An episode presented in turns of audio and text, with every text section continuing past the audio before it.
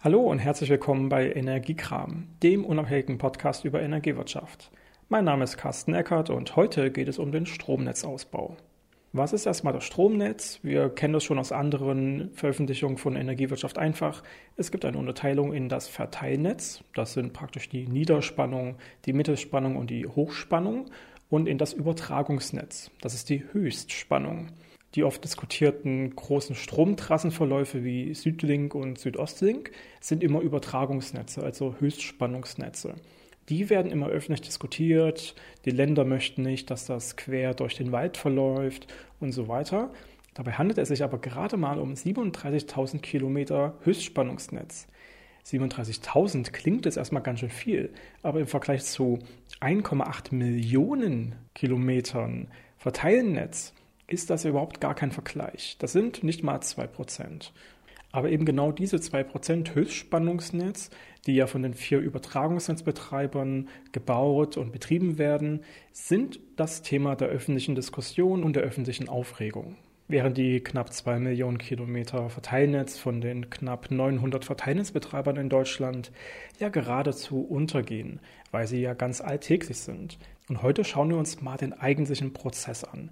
Wie funktioniert dieser Stromnetzausbau? Wie wird er geplant und strukturiert? Und wie wird er schlussendlich auch ausgelöst?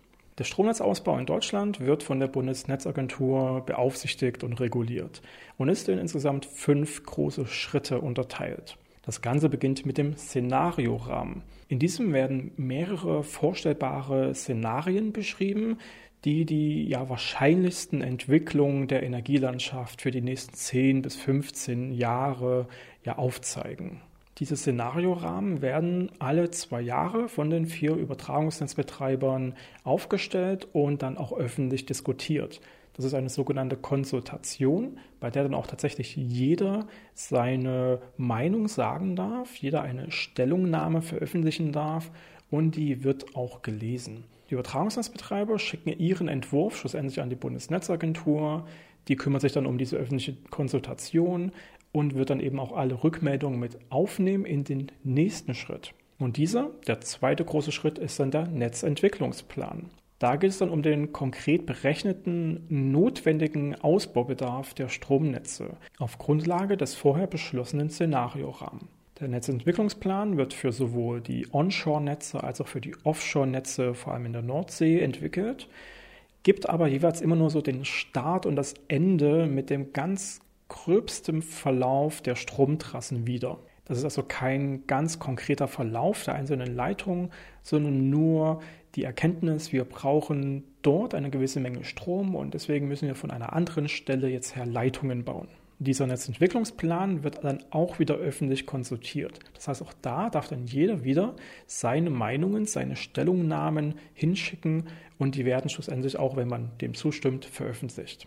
Diese Meinungen, auch Expertenmeinungen und Forschungserkenntnisse, inklusive eines Umweltverträglichkeitsberichts werden dann ausgewertet, zusammengefasst und ergeben den finalen Netzentwicklungsplan. Auf dessen Grundlage kommt dann der dritte große Schritt und das ist der Bundesbedarfsplan.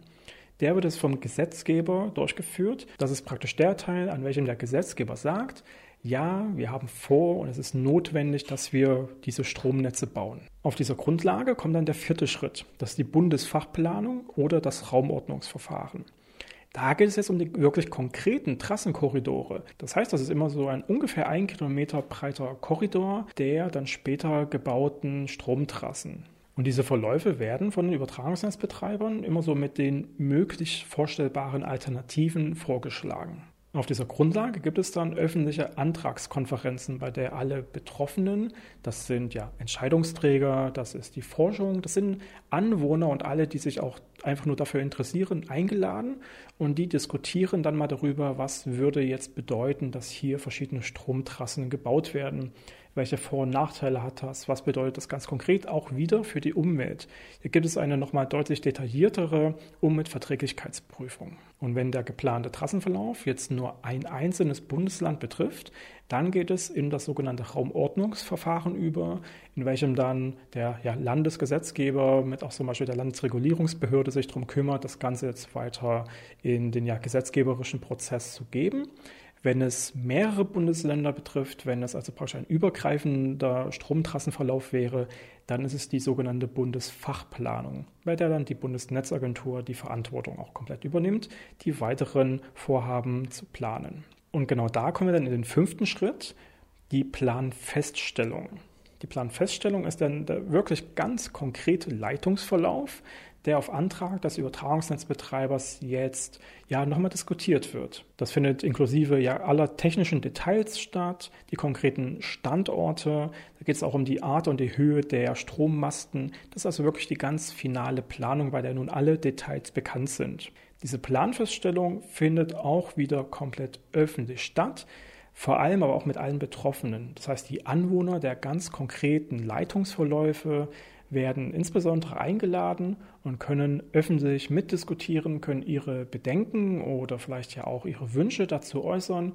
Und der Übertragungsnetzbetreiber, der dann den eigentlichen Bau verantwortet, muss das Ganze auch mit wahrnehmen. Der muss das verstehen, was dort die Vorbehalte sind, was dort die Wünsche sind und muss auch versuchen, hier schlussendlich eine ja, Zufriedenheit möglichst aller, also eine Kompromisslösung hinzubekommen, weil nur dann der Netzausbau und die gesamte Energiewende wirklich effizient voranschreiten kann.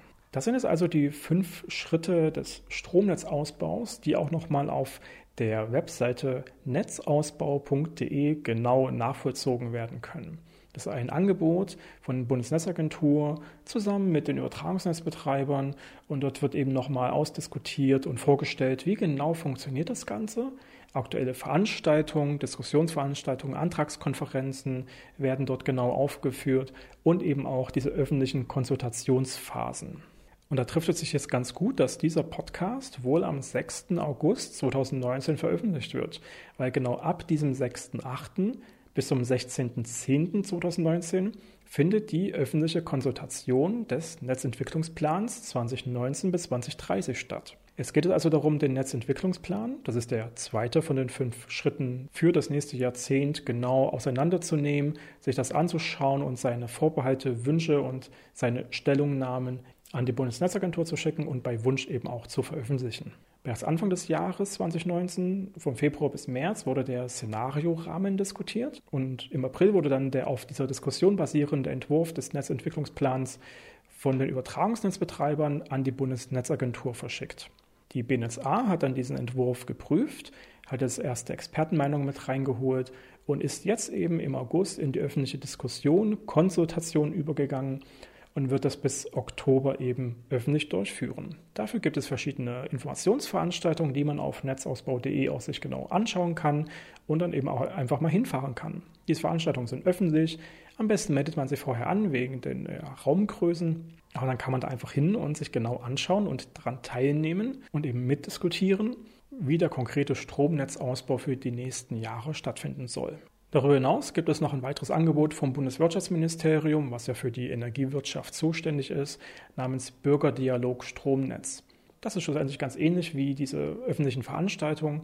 Da geht es um ja, das Einbinden der Bevölkerung in diesen gesamten Diskussionsprozess. Und dafür gibt es zum Beispiel ein Dialogmobil, mit welchem dieser Bürgerdialog durch verschiedene Städte reist und eben einfach mal auf einem Marktplatz zum Beispiel erklärt, wie funktioniert dieser Stromnetzausbau ganz konkret, was ist da zu beachten? Wie kann man da teilnehmen und mitdiskutieren? Und wer noch ein paar weitere Informationen dazu haben möchte, kann sich auch einfach den Monitoring-Bericht der Bundesnetzagentur anschauen.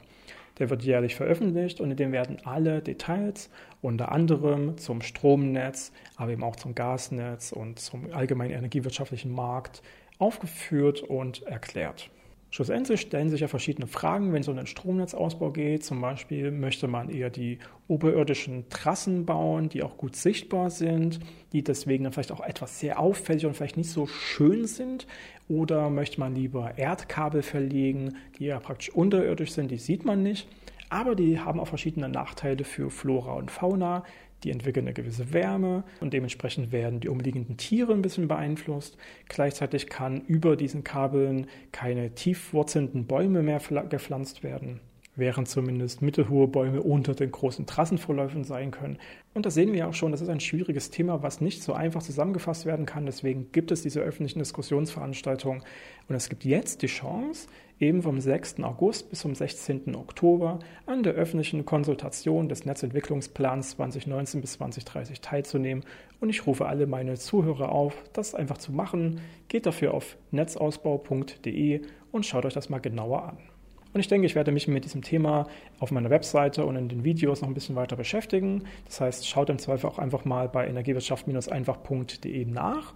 Und ansonsten, wenn ihr irgendwelche Fragen habt, schreibt ihr in die Kommentare oder schreibt mir eine E-Mail und bleibt mir gewogen. Hört auch das nächste Mal wieder rein bei Energiekram. Mein Name ist Carsten Eckert.